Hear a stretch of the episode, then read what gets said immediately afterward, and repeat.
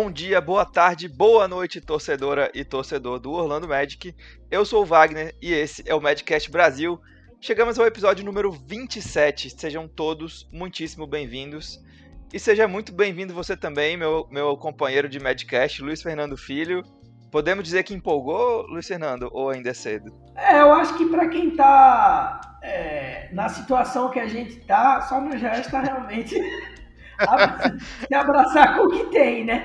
Então, é, vamos, vamos dizer que sim. Vou responder que sim, Wagner. Vou dizer que empolgou. Vamos empolgar aí. Tem coisa pra gente se empolgar, a gente vai falar, mas. É, pra, pra tudo que a gente Podia ser viveu, pior, né? Sempre podia é, ser pior. Podia ser pior. E pro que a gente viveu aí, e principalmente se comparado ao podcast passado, esse vai ter um clima mais oh, tranquilo, eu acho, né? Mais tradicional, eu diria, daqui do programa. É, o último foi meio aquele clima de, de velório, né? É. Um time totalmente desfigurado, a gente não sabia o que esperar. Agora, pelo menos, a gente já conseguiu ver um pouquinho dos novos jogadores, entender um pouquinho mais sobre eles. Mas a gente vai abrir esse programa justamente para falar sobre os reforços, os novos jogadores do Magic, né? O Wendell Carter Jr., o pivô que veio aí do Chicago Bulls, o RJ Hampton, é, o armador aí que veio do Denver Nuggets, e aí também um pouquinho do, do Gary Harris, né, que veio do Magic, que tem contrato na próxima temporada. Só o Otto Porter Jr. que a gente não colocou nessa, nessa brincadeira, né, Luiz? Porque a gente. É, eu é. acho que é seguro dizer que ele não vai ficar no Magic, né?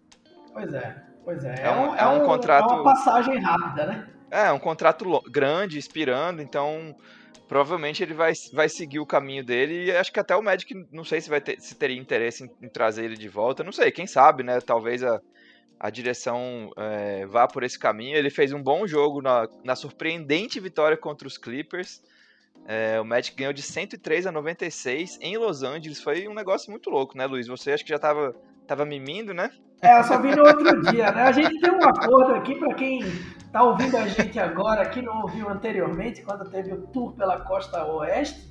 É, a gente tem um acordo aqui firmado que Wagner geralmente pega essa bucha aí. Ele, ele, ele geralmente é o, é o cara que acompanha os jogos da costa oeste, porque eu já tô pós-paredão ainda, com aquela adrenalina, eu já, eu já tô no berço. Mas foi surpreendente, né? Principalmente esse segundo tempo aí. O Magic fez 66 pontos aí nesse segundo tempo. E ele e o Otto Porter, né? Que foi o que você falou. Fez um jogo ok, né? Fez um jogo interessante ali, contribuiu do banco. Eu acho também, Wagner, que ele tá de passagem aí. Se, se for um contrato, um contrato ok pro Magic, um contrato baixo, vamos dizer assim, é, pode ser que ele retorne. Aí a gente terminou nem incluindo aí na pauta ele, porque o futuro é incerto, muito mais incerto do que o Roger Hampton e o Wendell Carter Jr., né? Assim, em termos de Magic, ou pelo menos para o futuro próximo.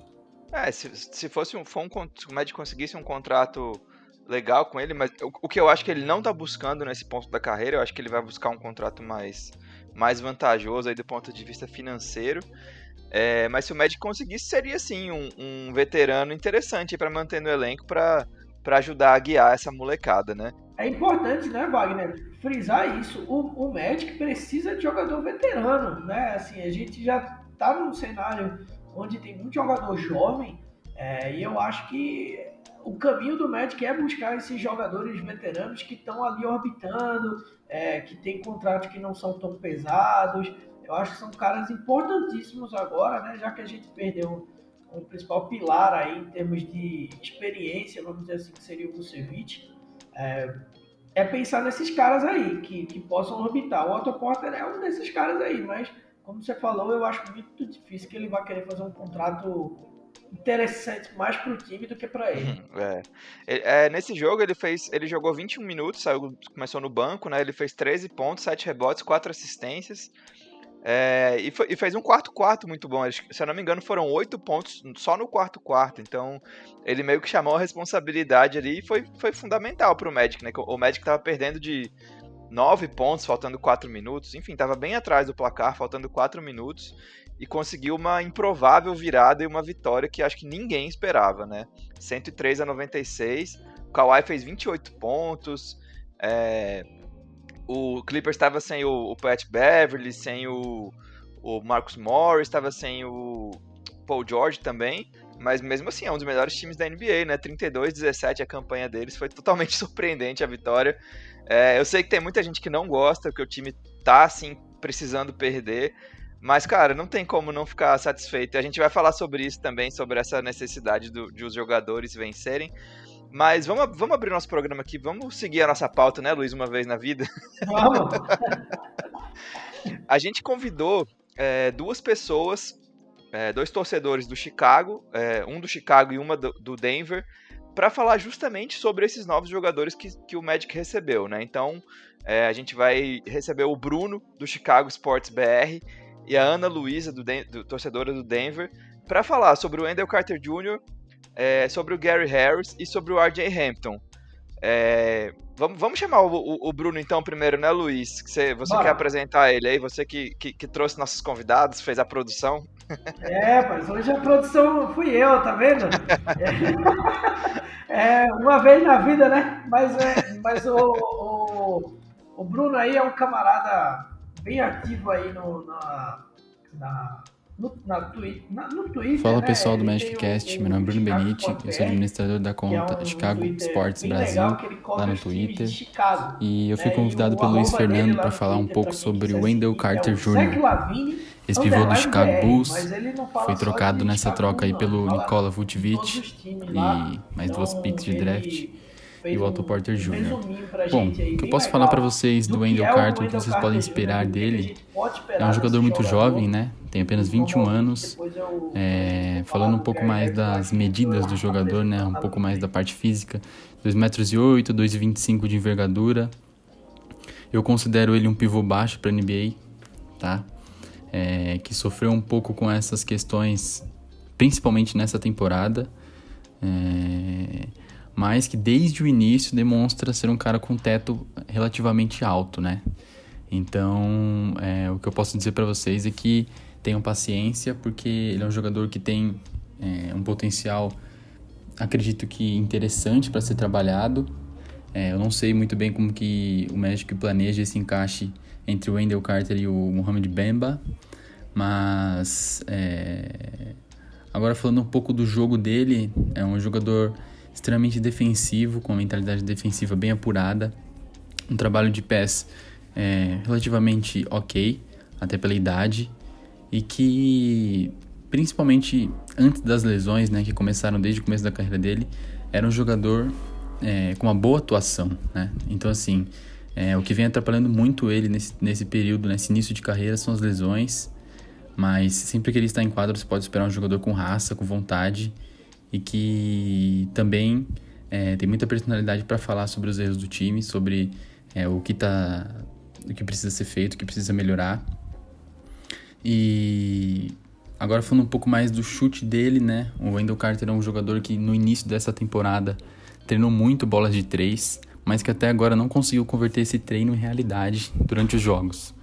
Então, é, isso é uma coisa para a gente ficar de olho no decorrer do tempo mas eu acredito que nas mãos certas, com um pouco de tempo para trabalhar e sem tanta pressão de dar certo logo de cara, que é o que o Orlando quer fazer agora nessa reconstrução, eu acho que ele é um jogador que pode ser interessante, pode ser um, um pivô titular aí na liga por muito tempo. Então é isso. Falou, galera. É, muito obrigado pelo convite e até a próxima. Bom, é isso, né, Luiz? Esse é o Wendell Carter Jr. aí nas palavras do Bruno, que acompanhou a carreira dele inteira, né? Ele, ele foi draftado pelo Chicago no mesmo ano do Mobamba. Então é um cara jovem, promissor, né, nas, pelas palavras do Bruno. Acho que a gente pode esperar boas coisas do Wendell Carter Jr. Ele fez dois jogos até agora pelo Magic. É, estreou contra os Lakers com oito pontos, oito rebotes, uma roubada de bola em 20 minutos. E depois contra os Clippers, ele fez 11 pontos, 6 rebotes, 3 assistências, deu 3 tocos, 4 de 4 nos arremessos, 1 de 1 nas bolas de 3, que é uma coisa aí que o Bruno, Bruno falou, né, pra gente ficar atento, que é um, um aspecto do jogo que ele tá tentando, começando a, tentando a começar a desenvolver, então ele já meteu essa bola aí contra os Clippers, um bom sinal. E, mas para mim o, o, que mais chamou atenção, principalmente na, na vitória contra os Clippers, foi a, de, a defesa, o posicionamento defensivo do, do Wendell, como o Bruno falou, é um pivô que para os padrões é um pouco baixo, mas ele mostrou que parece ter um bom tempo de bola aí, deu três tocos sensacionais, é, dois deles fundamentais para a vitória, inclusive. Então, acho que a gente recebeu um, um, bom jogador em troca aí, né, Luiz? O que, que, você, que você pode falar do, desse pouquinho que a gente já viu do, do Wendell Carter Jr.? É, é legal ouvir isso de um torcedor, né, do, do Chicago Bulls, porque dá uma esperança. No dia da troca, eu tava muito, é, muito assim, muito negativo com essa troca, pela preocupação, como o Bruno falou, das seguidas lesões, né? Do, do um jogador muito jovem, com seguintes problemas de lesões, a gente perdendo um All-Star por um cara que pode ser um jogador interessante lá na frente. Mas eu, particularmente, estou gostando do que eu estou vendo nesses primeiros jogos aí. Espero que ele se mantenha saudável. Agora, acho que ainda nessa temporada o Clippers tem que fazer essa transição aí, né? Trocar o Ken Bush de, de titular, deixar o Wendell Carter Jr., porque eu acho que é, tá bem, assim, tá uma briga aberta, né? O Wendell Carter Jr. e o, e o Bobamba para para ver quem vai assumir essa vaga aí de titular. Eu acho que o, o Wendell Carter Jr. pode assumir essa vaga aí no começo. Pode ser que o Bamba assuma depois, consiga evoluir bem. Né? O Bamba também é, conseguiu aí fazer seus 12 pontos né, nessa última partida contra o Clippers. Inclusive, um detalhe interessante, né, Wagner? O, o Magic fez muito ponto do banco. Tudo bem que assim, o, o, o Clippers mal tinha banco, né? Jogou com oito caras só. E a gente teve. O, Magic teve quatro jogadores que fizeram pelo menos 10 pontos ou mais. Então, Terence Ross, obviamente, é, liderou o, o bonde aí do, do banco. E Foram você 56 ter... pontos do banco. Pois é, e aí. Muita você, coisa. Se você vê no ataque, só o Chubuki que realmente que fez é, 18 pontos. O resto fez menos de 10 pontos ali. Então, foi um começo interessante do, do Wendell Carter Jr. Eu acho que o Magic vai ter que ter uma paciência de mais de uma temporada aí para ver a evolução desse jogador. E tem um ponto interessante que é, eu peguei esse ponto também que o Bruno falou dos três pontos, né, do, do, do chute de três pontos do Carter Jr. Para relembrar que o Vucevic teve uma grande evolução nesse, nesse quesito do jogo também, né? Ele não era é, nenhum grande chutador de três e isso terminou virando um ponto muito bom do jogo dele. Quem sabe a gente pode repetir isso aí é, com o Wendell Carter Jr. nessa evolução. Jogador muito novo, né? 21 anos. Uhum. Eu, eu fiquei animado. Eu, eu, depois desse áudio, eu confesso que eu fiquei animado, porque é bom ouvir de um torcedor isso, né? Do outro time.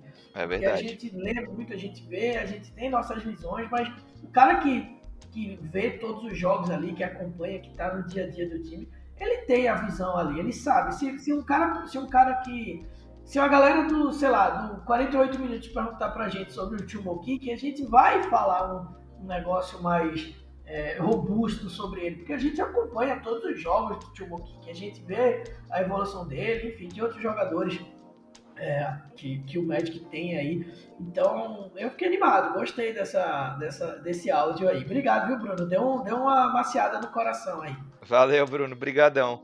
É, eu só queria acrescentar, Luiz, que você falou do, do Bamba, é, do Wendell Carter Jr. e do Burt.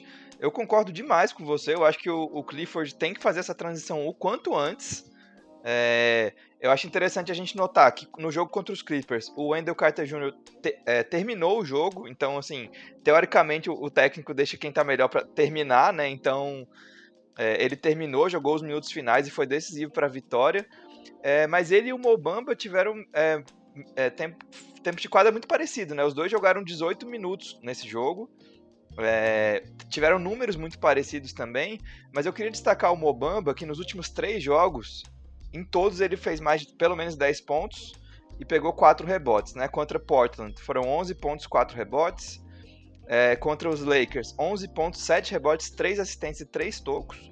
E contra os Clippers, 12 pontos, 8 rebotes e 1 toco. E, mas eu queria falar além dos números, porque eu acho que deu para reparar assim um, um, Mobamba mais ligado, mais intenso dentro de quadra, que é uma coisa que a gente sempre, sempre cobrou, né? A gente sempre viu um Mobamba meio lento, meio parecia meio desinteressado com o jogo. E contra os Clippers ele sofreu demais. É uma questão que ele vai precisar evoluir fisicamente é, para tirar os rebotes do Ivica Zubat, o pivô do, dos Clippers. Né? Ele sofreu demais. O Zubat, se não me engano, pegou oito rebotes ofensivos no jogo, que é um número absurdo, né? E muitos deles foram foi ganhando no corpo no Bamba, deslocando o Bamba com o corpo e ficando melhor posicionado embaixo da cesta. Então, acho que essa é uma questão que o Bamba vai trabalhar, mas me animou ver um, um Mobamba mais ligado, mais interessado no jogo, mais vibrante e jogando bem, né? Ele, ele arremessou 10 bolas, acertou 4, ele forçou alguns, alguns lances ofensivos ali, principalmente no contra um, que a gente vê que ele não se sente muito confortável ainda para definir as jogadas é, no drible ou usando o corpo, trombando, enfim. Ele tentou uns fadeaways, errou umas bolas de três que ele não pode errar sem marcação, errou umas duas nesse jogo. Então, é, foi interessante ver esse novo Mobamba e eu acho que ele tem tudo para brigar com o Wendell Carter Jr. por essa vaga, sim. Mas antes a gente precisa que o Clifford tire o Burt, né? O Burt a gente, é, é, a gente é grato, ele fez um, uma grande temporada, fez ótimas temporadas pelo Magic, é um ótimo reserva, mas ele simplesmente não está inserido nessa, nesse futuro do Magic, né? Ele jogou 19 minutos contra os Clippers. São 19 minutos que poderiam ser melhor distribuídos entre o Bamba e o, o Carter Jr. Então, eu realmente espero que o Clifford faça essa transição nos próximos jogos até o fim da temporada para a gente poder ver mais tanto do Bamba quanto do Carter Jr. Mas faz sua aposta aí. Vamos, vamos, vamos fazer a aposta aí. Quem será o titular? Qual dos dois? Ou você vai apostar que é o Burt, né? Sei lá, do jeito que o cara. É. Eu não duvido, viu?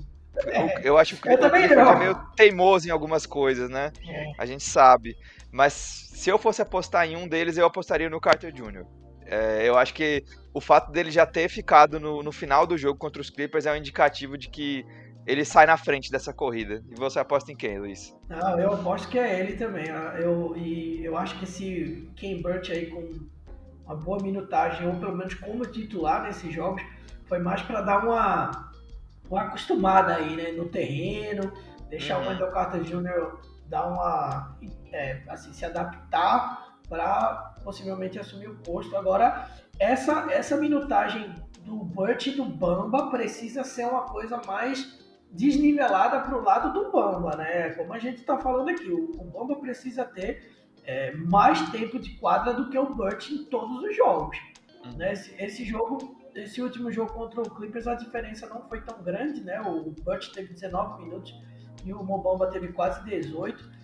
É, mas ainda assim eu acho que o Mobamba tem que ter alguns minutinhos aí, uns 5 minutos talvez, a mais do que o Ken Burt, pelo menos, né, para dar tempo para esses caras evoluírem também. É, da, daria para você deixar o, o Carter Jr. na casa dos 30, o Mobamba ali mais para casa dos, dos 20, porque o Burt jogou alguns minutos de, de, de power forward também, né, de, na posição é. 4, então, é, não sei, quem sabe talvez usar os dois juntos, eu acho meio improvável, mas talvez aí de, de distribuir em 30 minutos pro, pro Carter Jr. e 18 pro Bamba, ou um pouquinho menos, né, é, 28-20, enfim. Mas eu acho que o, que o, o Burt, o Burt, como a gente já falou, ele não está inserido no futuro do Magic e ele já estabeleceu o valor dele na liga. Eu acho que a liga inteira já sabe o que, que o Ken Burt, quem o Ken Burt é, o que ele pode fazer, o que ele pode Sim. entregar e o que ele não pode, quais são as deficiências dele. Acho que isso está bem estabelecido. Então, eu acho que chegou a hora do, do Magic pensar no futuro mesmo. Já passou dessa hora, na verdade, né? Nessa temporada condenada aí que a gente teve. Mas eu acho que, que é, é importantíssimo a gente dar mais minutos pro, pro Burt, oh, pro Burt não, pro Bamba e pro Carter Jr. e deixar um pouco o Burt mais vindo do banco, jogando pouquíssimo mesmo.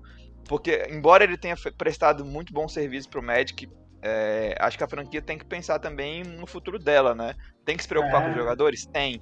Mas o Burt não tá numa situação ruim. Se ele parar de jogar hoje, se ele jogar 5, 8 minutos hoje, a liga toda já sabe quem é o Ken Burt, qual é o teto dele, o que ele pode fazer e o que, que ele entrega. Então, eu acho que não, não teria tanto prejuízo para ele é, do ponto de vista de, de, futuro na liga.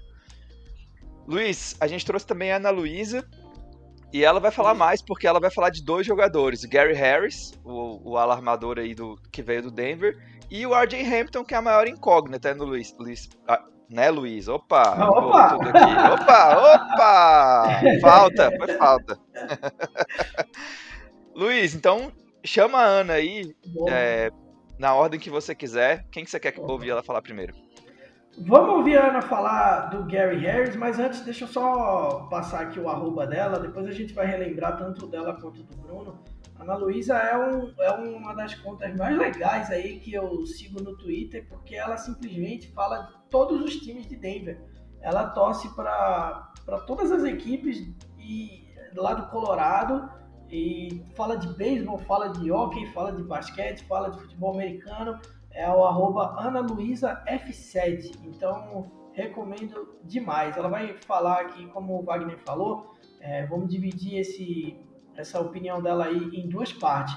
Primeiro sobre o Gary Harris e depois a, a, a gente vai falar um pouco sobre o Gary Harris aqui e depois a gente segue para falar sobre o menino RJ Hamilton, beleza? Solta aí, Wagner, o...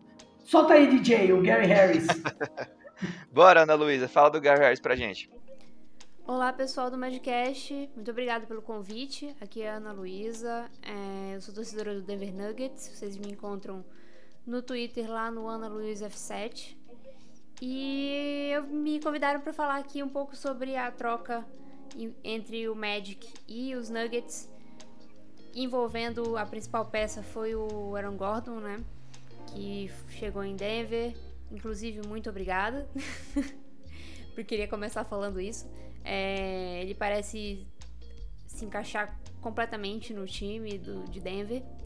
Mas o interesse de vocês não é ouvir sobre o Aaron Gordon, com certeza. É virar essa página e pensar no que vem pela frente, né? E, e Denver mandou algumas peças para o Magic, pensando no futuro do. O, o Magic, com certeza, pensando no, mais no futuro do que no presente, né? começando uma nova reconstrução e tudo mais, vocês já devem estar sabendo muito bem.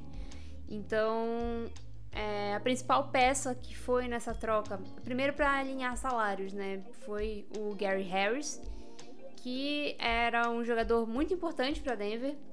É, ele tem tido muitas lesões nos últimos anos e isso provavelmente fez o valor dele cair dentro da franquia.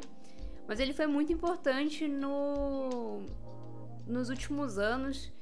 É, ele era o Denver Nuggets que estava mais tempo em Denver, ele estava antes do Mike Malone é, virar o head coach do, do, do Denver Nuggets, ele já estava lá. Então era um jogador que tinha um, um, peso muito grande no vestiário, tanto que é, os jogadores e o próprio treinador ficaram bastante emocionados com a saída do, do Gary Harris.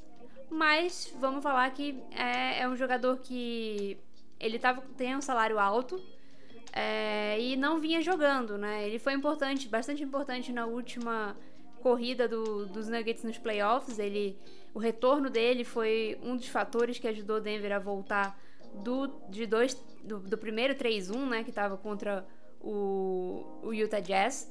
Então, é um jogador que já foi muito importante para Denver, mas que Denver estava pronto para seguir em frente. Acho que pro Magic eu não sei muito bem se ele vai ser uma peça útil, porque é um jogador que tá vindo de lesão, ele tá lesionado no momento, não sei é, até onde eu sabia ele não, não tem nenhuma previsão de retorno. E é um jogador que vem se machucando muito, tem, tem tido bastante dificuldade de chutar de três pontos que era uma coisa que ele desempenhava muito bem até uns dois, três anos. E aí nos últimos anos ele vem tendo bastante, vinha tendo bastante dificuldade. E o que ele se especializou foi defesa. E ele com certeza era o melhor defensor de Denver. Denver estava sofrendo bastante é, antes da troca pelo Gordon é, com a questão defensiva, porque principalmente no início da temporada, quando o Gary Harris começou a perder jogos, então isso afetou bastante Denver. Mas é, meio que Denver foi se arrumando sem ele, sabe? Então é um jogador que acabou se tornando um pouco dispensável. Talvez nos playoffs o, o, os Nuggets sintam falta dele.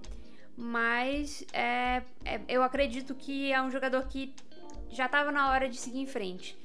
Para Orlando, eu não sei se ele é um jogador que vai fazer tanta diferença, até porque vocês estão no começo de uma corrida. Talvez ele possa, se ele voltar a ficar saudável ainda essa temporada, ou então no começo da próxima, ele possa se, ser vendido é, para um time que esteja tentando uma corrida pelo título é, pegar esse jogador que é muito bom defensivamente. Todo mundo precisa de boa defesa na NBA. Então, é, talvez seja mais por aí. Eu não sei se é, o, o Magic vai estar numa condição de poder usar ele é, para o que ele realmente é, pensando assim no futuro, né?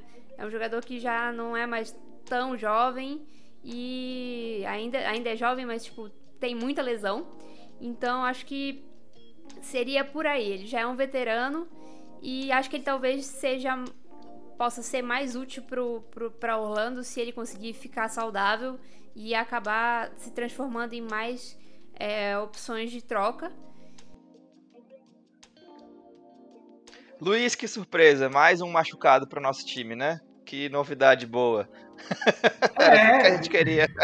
É, me lembra, o Magic me lembra aquela fase do São Paulo que todo mundo ia pro Refis. né? Gostava de O Refis era tão então... bom que todo mundo ia para lá, né? É, então o Magic virou isso aí agora. Virou.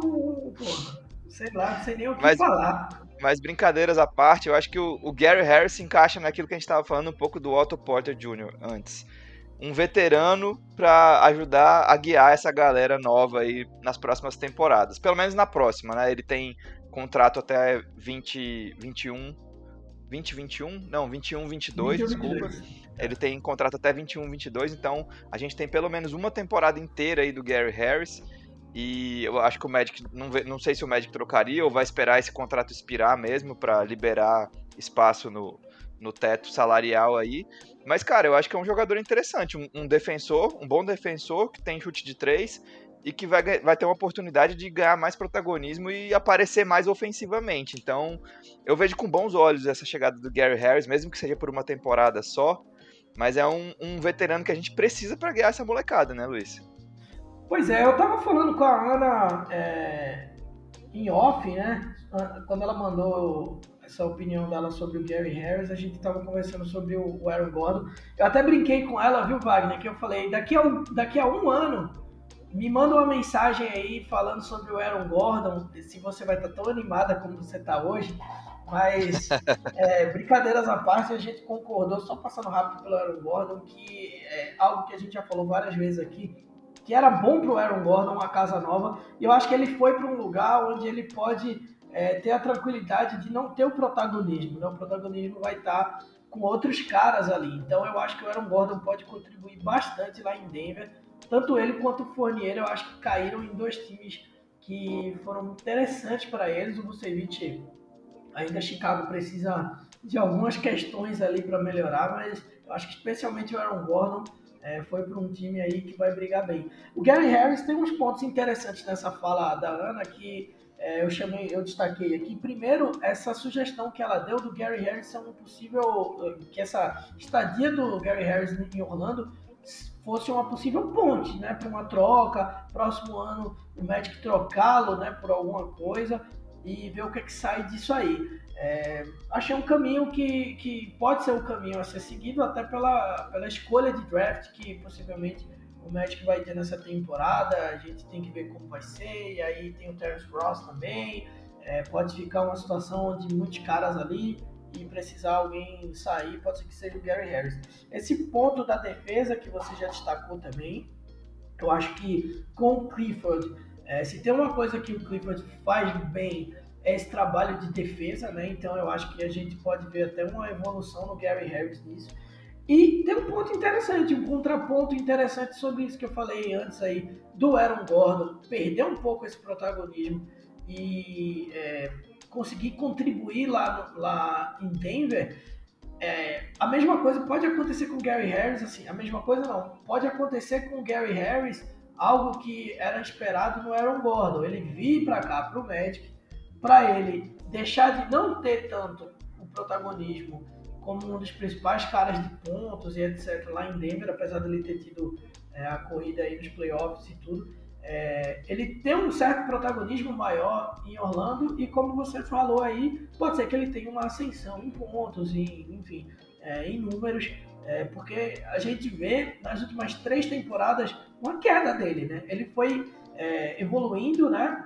de 2015 até 2018, ele teve uma evolução de pontos, e aí a partir de 2019 ele foi decaindo, né? E, e assim, não necessariamente a minutagem dele em quadra diminuiu sensivelmente, não, pelo contrário, manteve ali na média. Então eu acho que o Gary Harris pode vir a ser uma peça interessante, eu acho que ele vai ser o titular do time. É, acho que o Terence Ross vai ficar pelo menos no banco aí, até porque o Gary Harris é um cara caro, um jogador caro aí, né? Então acho que o Magic vai querer. É o maior salário do Magic hoje, né? Pois é, vai querer ver se vale a pena ter esse jogador, até porque ele tem contrato até o próximo ano.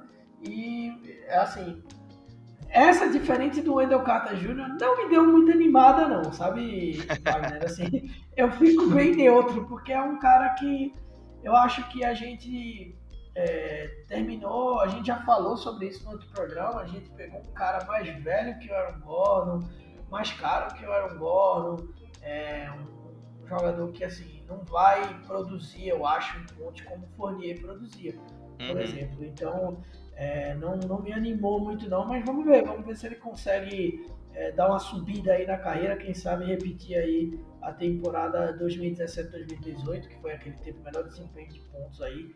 É o que resta a gente torcer. Eu queria só dar uns pitacos aqui sobre umas coisas que você falou. Primeiro, o Aaron Gordon, eu acho que foi um lugar assim é, perfeito para ele, Denver, é, o time para recebê-lo. Por quê? Ele tem dois caras que comandam a bola, muito habilidosos e com boa visão de jogo, Jokic e Jamal Murray. E aí ele vai ser a quarta, talvez a quinta opção ofensiva. Então é, é um, um lugar muito cômodo para ele ofensivamente, onde ele vai poder usar muito os pontos fortes dele, explorar o, o que ele faz de melhor. Né? Você, você tem aí o, provavelmente o Will Barton com ele no, no, starting, no, no time titular, e o Michael Porter Jr., que é um, um, Aaron Gordon bem melhorado ofensivamente aí, né, falando. Então, assim, ele não vai ter responsabilidade nenhuma de carregar a pontuação desse time nas costas em momento algum. Então, acho que vai ser muito cômodo, é um lugar muito bom para ele, para ele até, até para se desenvolver, para ter menos pressão é, em termos de, de atuação individual, sabe? Então, acho que é um lugar muito bom para ele. Sobre o Gary Harris, a gente vai ter que ver aqui. É, eu acho que todo jogador que ganha protagonismo ofensivo, a tendência é, é, é melhorar é, os números, é crescer. Até, quem sabe, ele se transforma numa uma boa moeda de troca pro Magic aí na próxima temporada, na próxima deadline aí, o Magic de repente consegue trocar por uma escolha de draft, por algum contender, enfim. Vamos ver o que acontece. E agora acho que a, a gente pode chamar a Ana Luísa para falar sobre o RJ Hampton, né? Porque eu acho que a troca do, do Magic, o Gary Harris, isso que eu ia falar. O Gary Harris chegou mais para bater salário com o, com o, o Aaron Gordon do que para ser um reforço. Acho que o Magic apostou muito no RJ Hampton e na escolha de 2025. Então, vamos ouvir o que a Ana tem para falar sobre o nosso glorioso RJ Hampton, que é um ilustre desconhecido para nós até agora, né, Luiz? É, pois é. Bora lá, Ana, fala pra gente. E aí tem a principal, a, realmente a principal é, peça nessa troca. Teve também uma primeira rodada de 2025, mas é isso eu não vou conseguir falar para vocês o que que isso vai virar. Então daqui a alguns anos talvez a gente converse é, sobre o que virou isso. Mas é a peça que com certeza foi o que atraiu Orlando para fazer a troca, que é o RJ Hampton, né? Que é o, o guard que Denver draftou esse ano. Ele é um jogador de apenas 19 anos, então é um jogador que tem um, um upside muito grande. É, talvez tenha sido a peça, com certeza foi a peça que Denver deve ter ficado mais relutante em abrir mão, porque é um jogador que não estava contribuindo nada, é um jogador que é, é cru demais e tudo mais. vocês, vocês provavelmente vão ver isso. Ele é um jogador que é extremamente atlético, ele corre muito, ele é muito esforçado e acho que esforço e atleticismo juntos podem acabar virando uma coisa muito interessante. Então, acho que pode ser uma, uma peça que daqui a alguns anos Denver olha para trás e fala: putz, a gente deixou esse cara embora. Mas ao mesmo tempo, não tem como você ficar esperando é, para sempre e não fazer uma movimentação. Então, acho que de todo jeito é uma troca boa para os dois lados. Eu acho que O RJ Hampton é um jogador que, é, focando nele agora, ele é um jogador que é muito atlético, como eu falei. Ele. Vocês basicamente trocaram um jogador que é muito bom em, em dar enterrada por outro. Ele já. Ele teve pouquíssimos minutos em, em Denver e ele já apresentou algumas. Algum, o, o talento dele para enterradas. Ele é um jogador que, se ele se esforçar o tanto que ele parece que ele é esforçado, ele pode virar sim uma das uma grande peça nessa troca e ele pode ser, é, virar um jogador que faça a diferença pro Magic. É, é claro que é tudo baseado em teto, né? Porque é um jogador de apenas 19 anos, mas é isso que o Magic quer, né? São jogadores que tenham, é, eu imagino, né? Que tenham um teto para poder desenvolver e daqui a alguns anos tá aí é, disputando é, na NBA. Então, acho que é uma troca que traz um, o, o upside pro, pro lado do, do Magic. E, e o RJ Hampton com certeza foi uma peça que Denver ficou relutante de, em trocar. Eu não tô falando isso da minha cabeça, é, é isso que os jornalistas falam quando eles é, falam que ouviram de dentro da organização que essa foi a peça que era mais difícil para Denver se, se, desfazer, né? Lembrando que o RJ Hampton foi escolha é, de primeira rodada do no draft desse ano. Ele não foi a primeira escolha de Denver. Denver deu uma surpreendida em todo mundo. É, pegaram o Zeke Nagy, que é outro jogador interessante, mas isso aí não interessa para vocês, né? e, e aí eles pegaram ali na pick 22, se eu não estou enganada.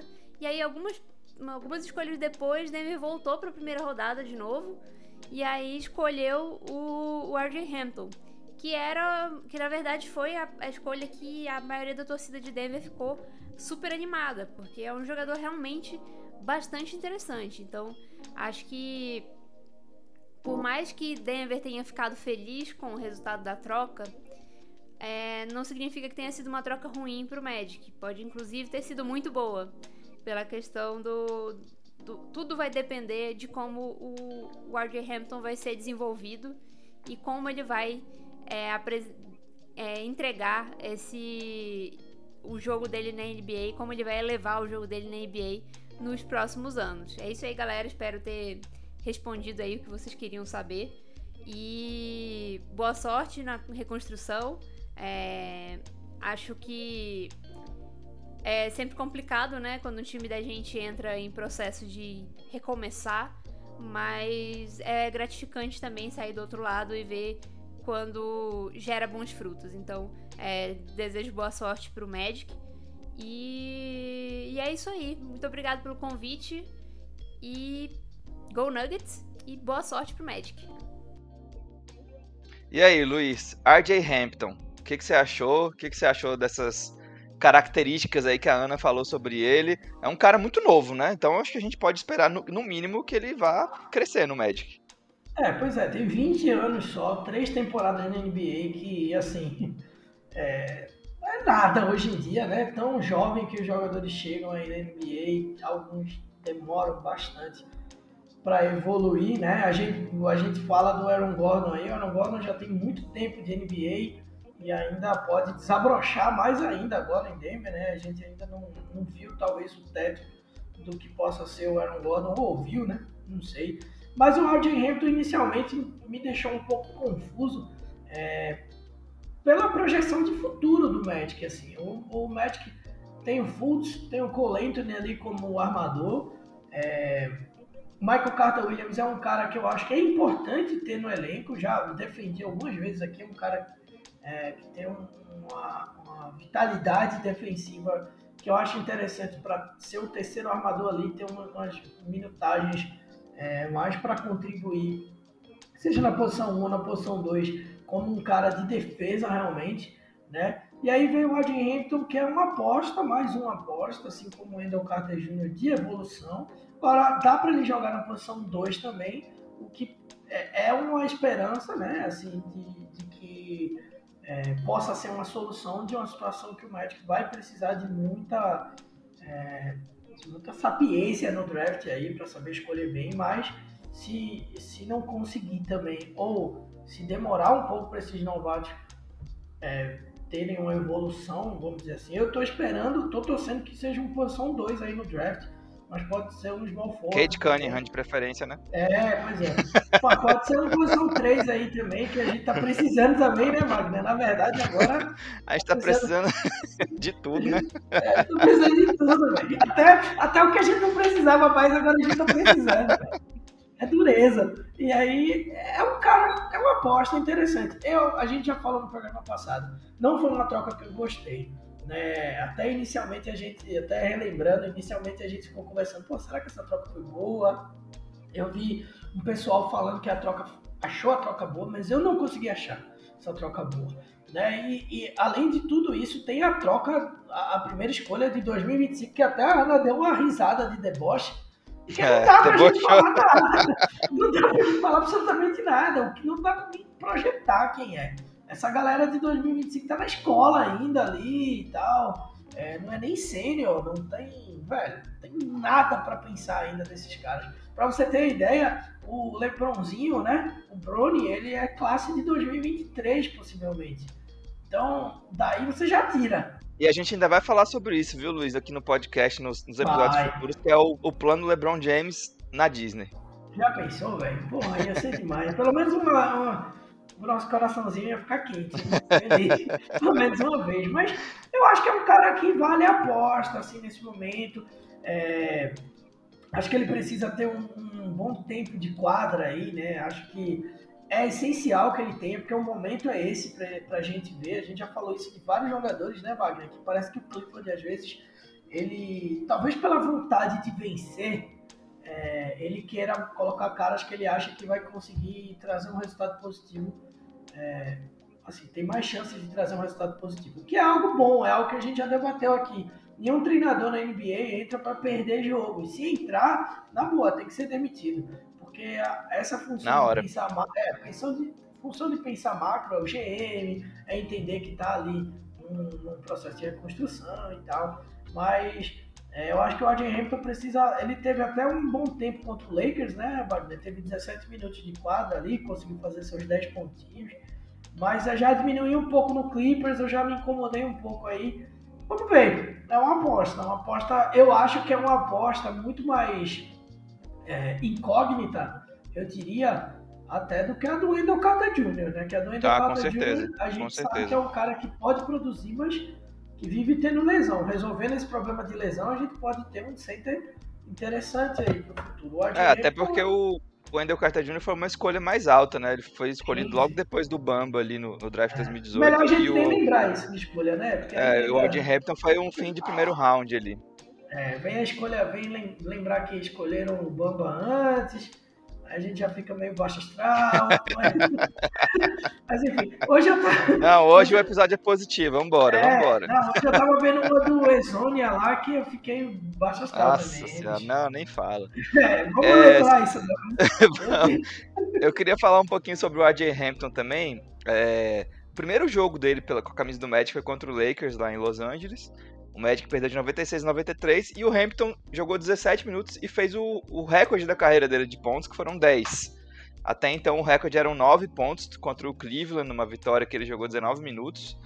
É, então ele já chegou é, pontuando mais do que ele já tinha pontuado na vida pelo Denver, né? Então acho que foi um sinal positivo. O que eu achei sobre o, o RJ Hampton, atleticamente é um cara é muito explosivo, salta muito, é muito rápido, ele é muito veloz. É, me pareceu um pouco perdido na defesa, mas eu acho que é um pouco normal, né? Porque ele chegou num time completamente novo, cheio de jovens. Então, acho que demora um pouquinho para pegar, né? Um pouco saber o que, que o seu companheiro vai fazer, a hora de trocar, a hora de ajudar. Enfim, acho que isso vem com o tempo.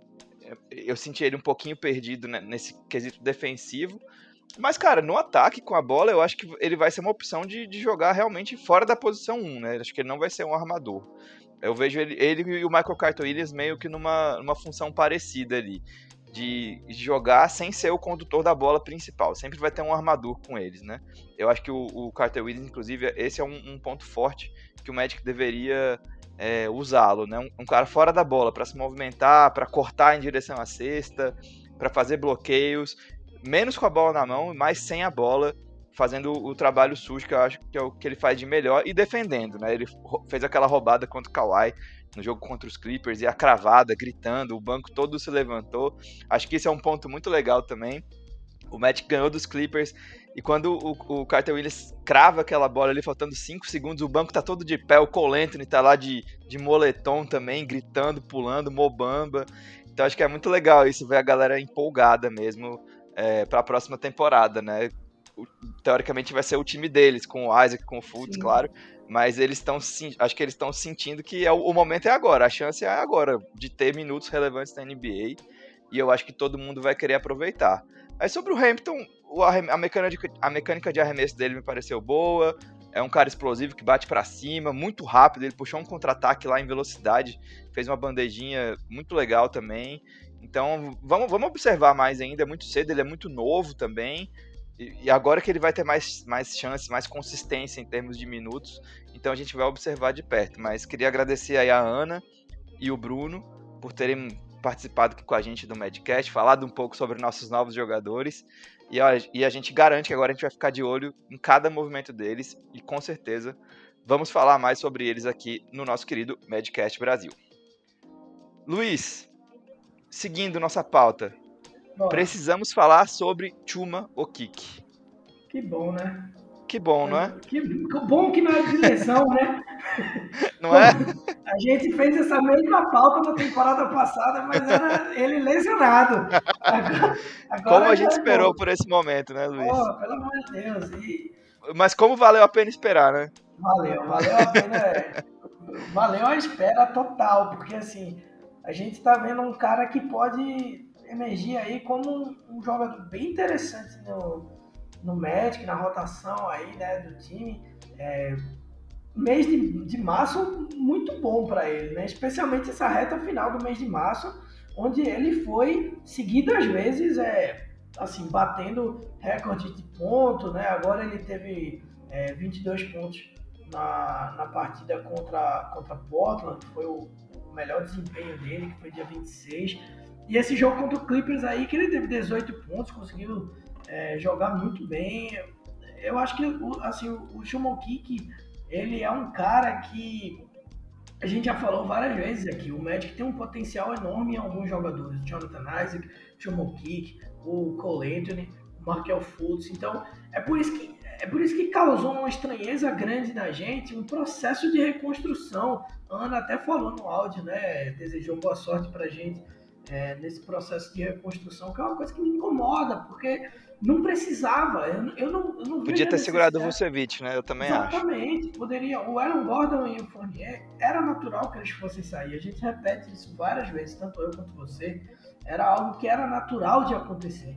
Mas o Vucevic não. E esses, esses jovens jogadores iam evoluir sob a asa de um, de um, de um All-Star, de um cara que conseguiria é, ser o centro das atenções aí, ali, para eles evoluírem com calma também, conseguirem alçar é, voos maiores aí, quem sabe, para o Vucevic ser. para que o Vucevic fosse trocado, na verdade, na próxima temporada, alguma coisa assim. Eu acho que o Chumokik tem um potencial enorme, velho, enorme, assim, sempre, sempre a gente falou muito, muito dele. É, a, o potencial dele é tão grande que faz a gente pensar sobre ele entrar na rotação titular do, do Magic na próxima temporada, mesmo tendo o Jonathan Isaac, que é o power forward do time, que é o cara que a gente está esperando que seja o futuro aí do time, né? Seja o grande jogador aí da equipe. Mas a, a gente vê o Timo Kick numa evolução tão grande que a gente fica quebrando a cabeça pensando, porra, e se o Timo Kick jogasse ali na posição 3, como é que será que encaixaria isso é, de uma forma na próxima temporada? Sei lá, o Fultz, o Gary Harris, o Kiki, o Jonathan Isaac e o, o, Carter Jr., como é que ficaria esse time? Eu já me peguei pensando várias vezes nisso. Tá Acho sonhando já, né, Luiz? É, pois é, porque especialmente nesses últimos jogos aí, deu uma, deu uma animada, assim, de ver, porra, a gente está perdido, né? A gente é, foi para um fundo de um poço ali, mas parece que tem coisas. É, você falou isso bastante já também, né, Wagner? Assim, é, não é um time que está em uma reconstrução completa, é um time que tem peças boas. E, e o Kik é uma delas, e jovem, muito jovem. Então, é, tem muito ainda a evoluir. Eu acho que essa temporada próxima, mesmo que ele não seja titular, que ele seja o banco do Jonathan Isaac, que a gente vai estar muito bem servido nessa posição de power forward. Aí o cara tem 22 anos só.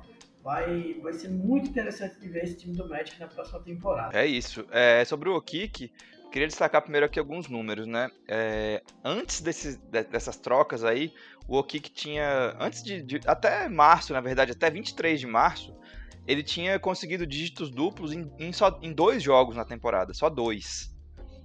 É, 10 pontos contra o Toronto em fevereiro, 2 de fevereiro, e 11 pontos contra o Golden State, é, 19 de fevereiro. Até então ele não tinha superado a casa dos 10 pontos. E nos últimos quatro jogos, as médias dele são de 17,8 pontos, média, tá? 4,8 rebotes, 2,3 assistências e 1,3 roubada de bola é, por jogo nesses quatro últimos compromissos do Magic. E, tem, e o melhor ainda está por vir, o, é o aproveitamento dele. Além de, ser um, além de ter ganhado mais volume, de mais minutos, de tocar mais na bola, de arremessar mais, o aproveitamento dele nos arremessos está absurdo. 62,8% nos arremessos e 63,2% nas bolas de 3, chutando quase 5 bolas por jogo e 83,3% nos lances livres. Então, o que, que isso me diz do Okiki? É, que é um cara controlado, é um cara que tem leitura de jogo, que consegue selecionar boas jogadas, bons arremessos. Ele fez vários passes interessantes, ele demonstrou uma leitura de jogo, ele até em alguns momentos jogando como o, o famoso point forward, né? O, o ala armador que controla a bola. Então, assim, me chamou muita atenção essa capacidade dele, com a bola nas mãos, de leitura de jogo, de distribuir, de fazer o passe na hora certa, de buscar o arremesso, de buscar a jogada individual na hora certa, a infiltração. Então, assim, o Okiki é um cara que está que tá despontando extremamente bem, porque ele fez tudo isso que eu falei em média de 28,9 minutos. Na temporada, a média dele era de, 20, é de 22,6. Então, assim, os minutos dele aumentaram e a produção dele aumentou absurdamente. Na temporada ele tem 41% nas bolas de três, é excelente. Então, assim, e é um cara que, que no começo a gente falou que a defesa, ele parecia meio perdido na defesa, estava sendo batido num contra um muito fácil, mas ele já está melhorando demais nesse aspecto, tanto no, no um contra um na defesa, quanto num sentido mais coletivo, de ajudar, de fazer dobra, de cortar linha de passe. Ele está sempre envolvido ali nas jogadas, se posicionando bem. Então me parece um cara com um QI de, de basquete muito alto, que vai ser extremamente útil, é, principalmente também por, por espaçar a quadra, né, por ter esse chute de três é, bom.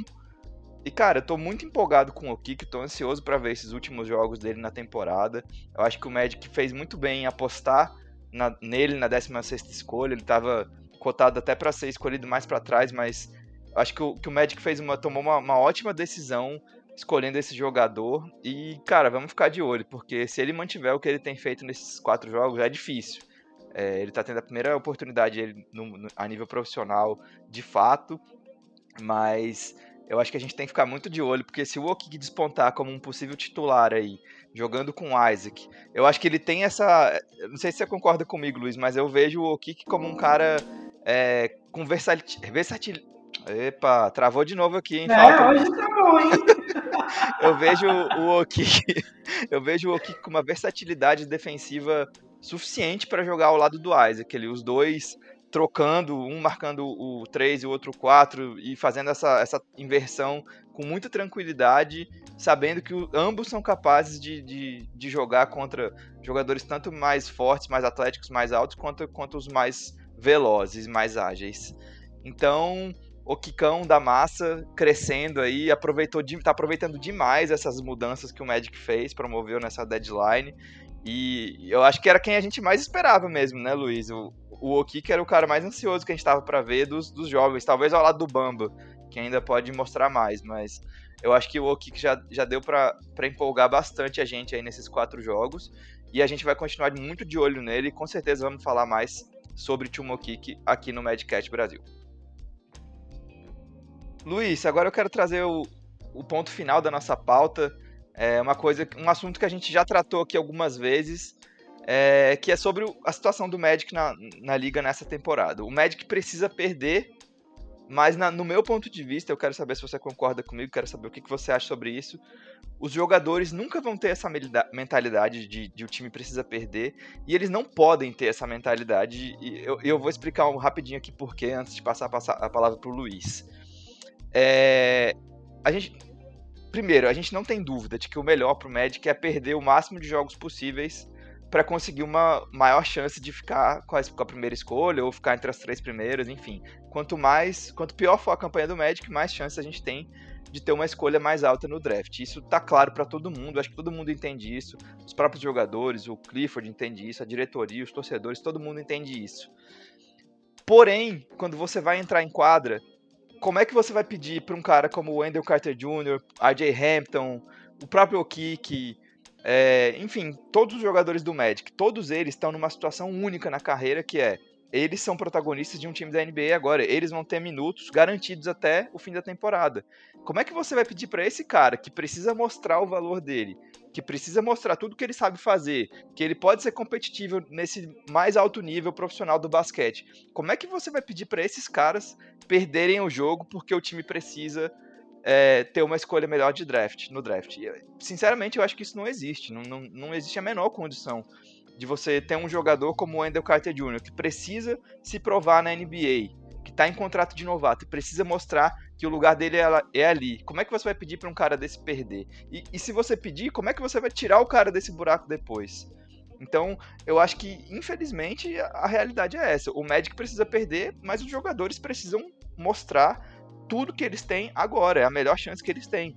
Então, assim, é, eu acho que o Magic vai se embeliscar um jogo ou outro, vai acabar perdendo a maioria, porque o calendário é difícil, os outros times são melhores, tem jogadores mais experientes, tem mais jogadores, e naturalmente vai perder. Mas eventualmente o Magic vai ganhar de jogos como esse contra o Clippers, ganhou, foi improvável, mas ganhou.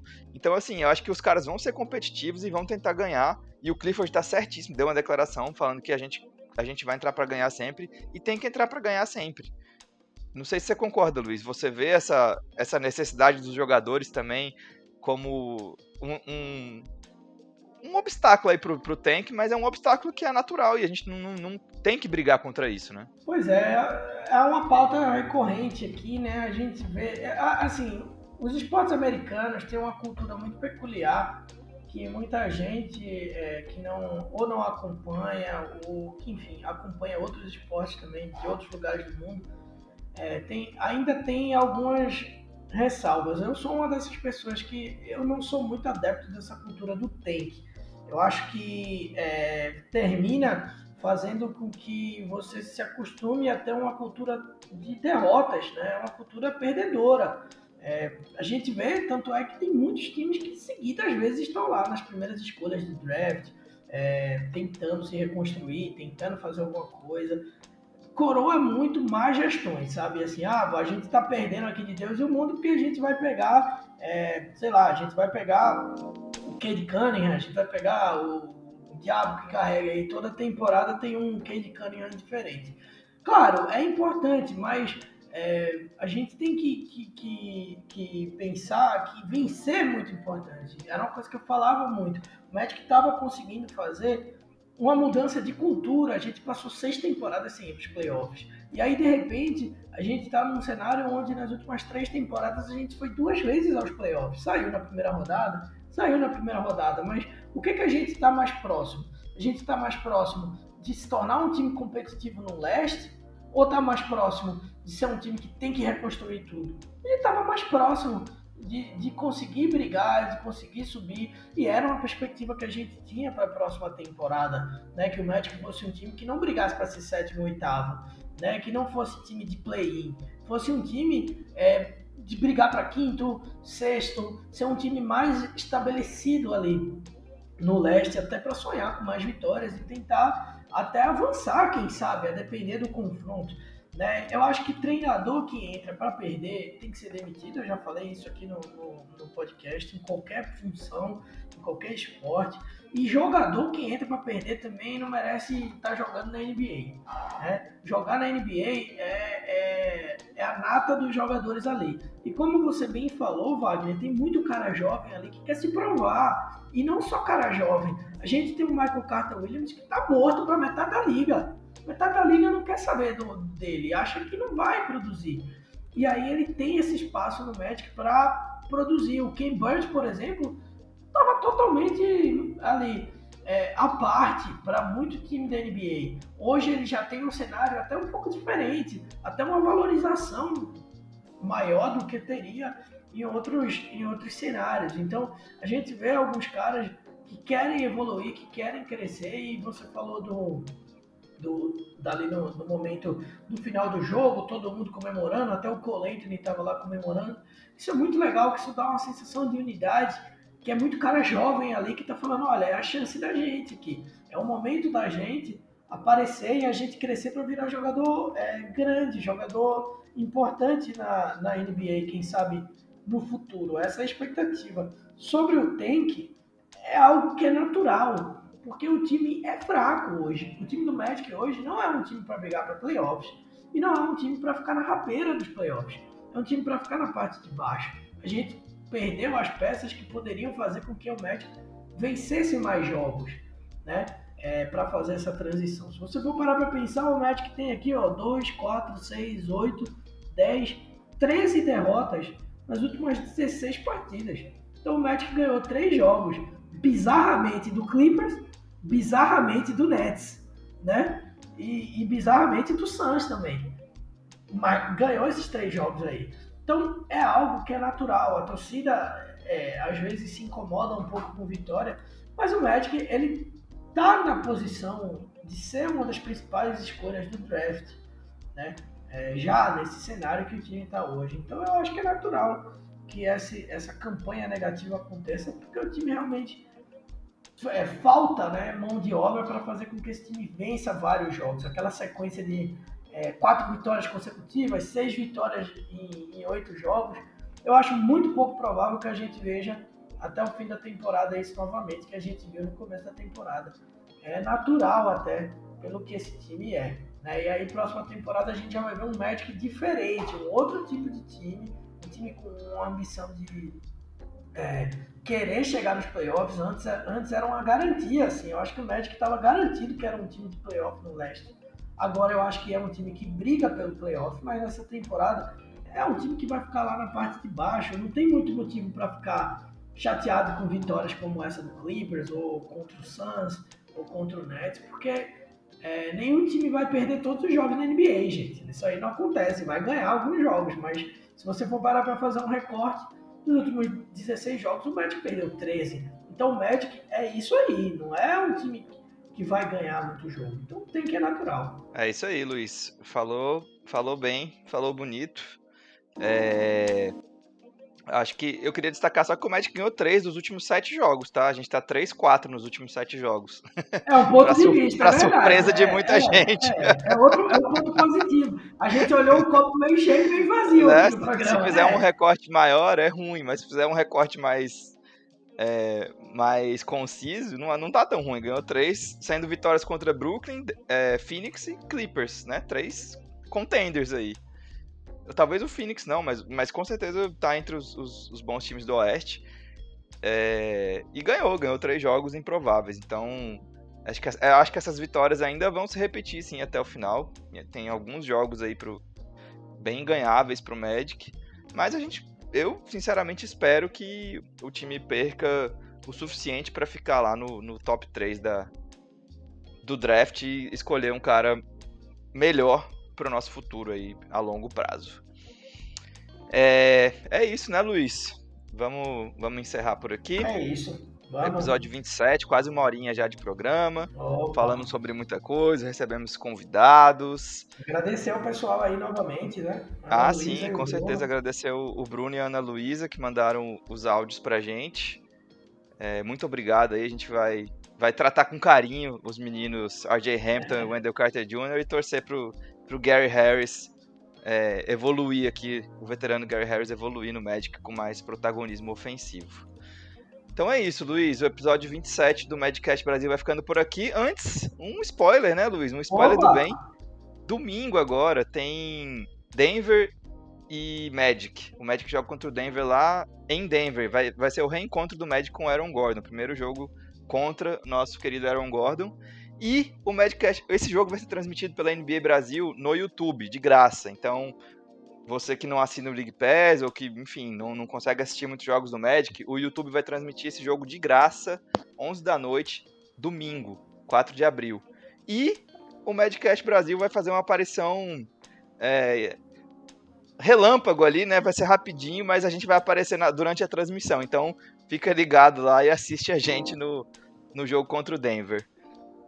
Luiz, Dito isso, episódio 27 do Madcast Brasil fica por aqui. Até semana que vem? A semana que vem. E até domingo também, né? Vamos ver E até domingo, aí, exatamente. É, Acabei de falar e já esqueci, né? É, rapaz, né, gente? então é isso, galera. O Madcast Brasil fica por aqui. Um abraço. Go Magic!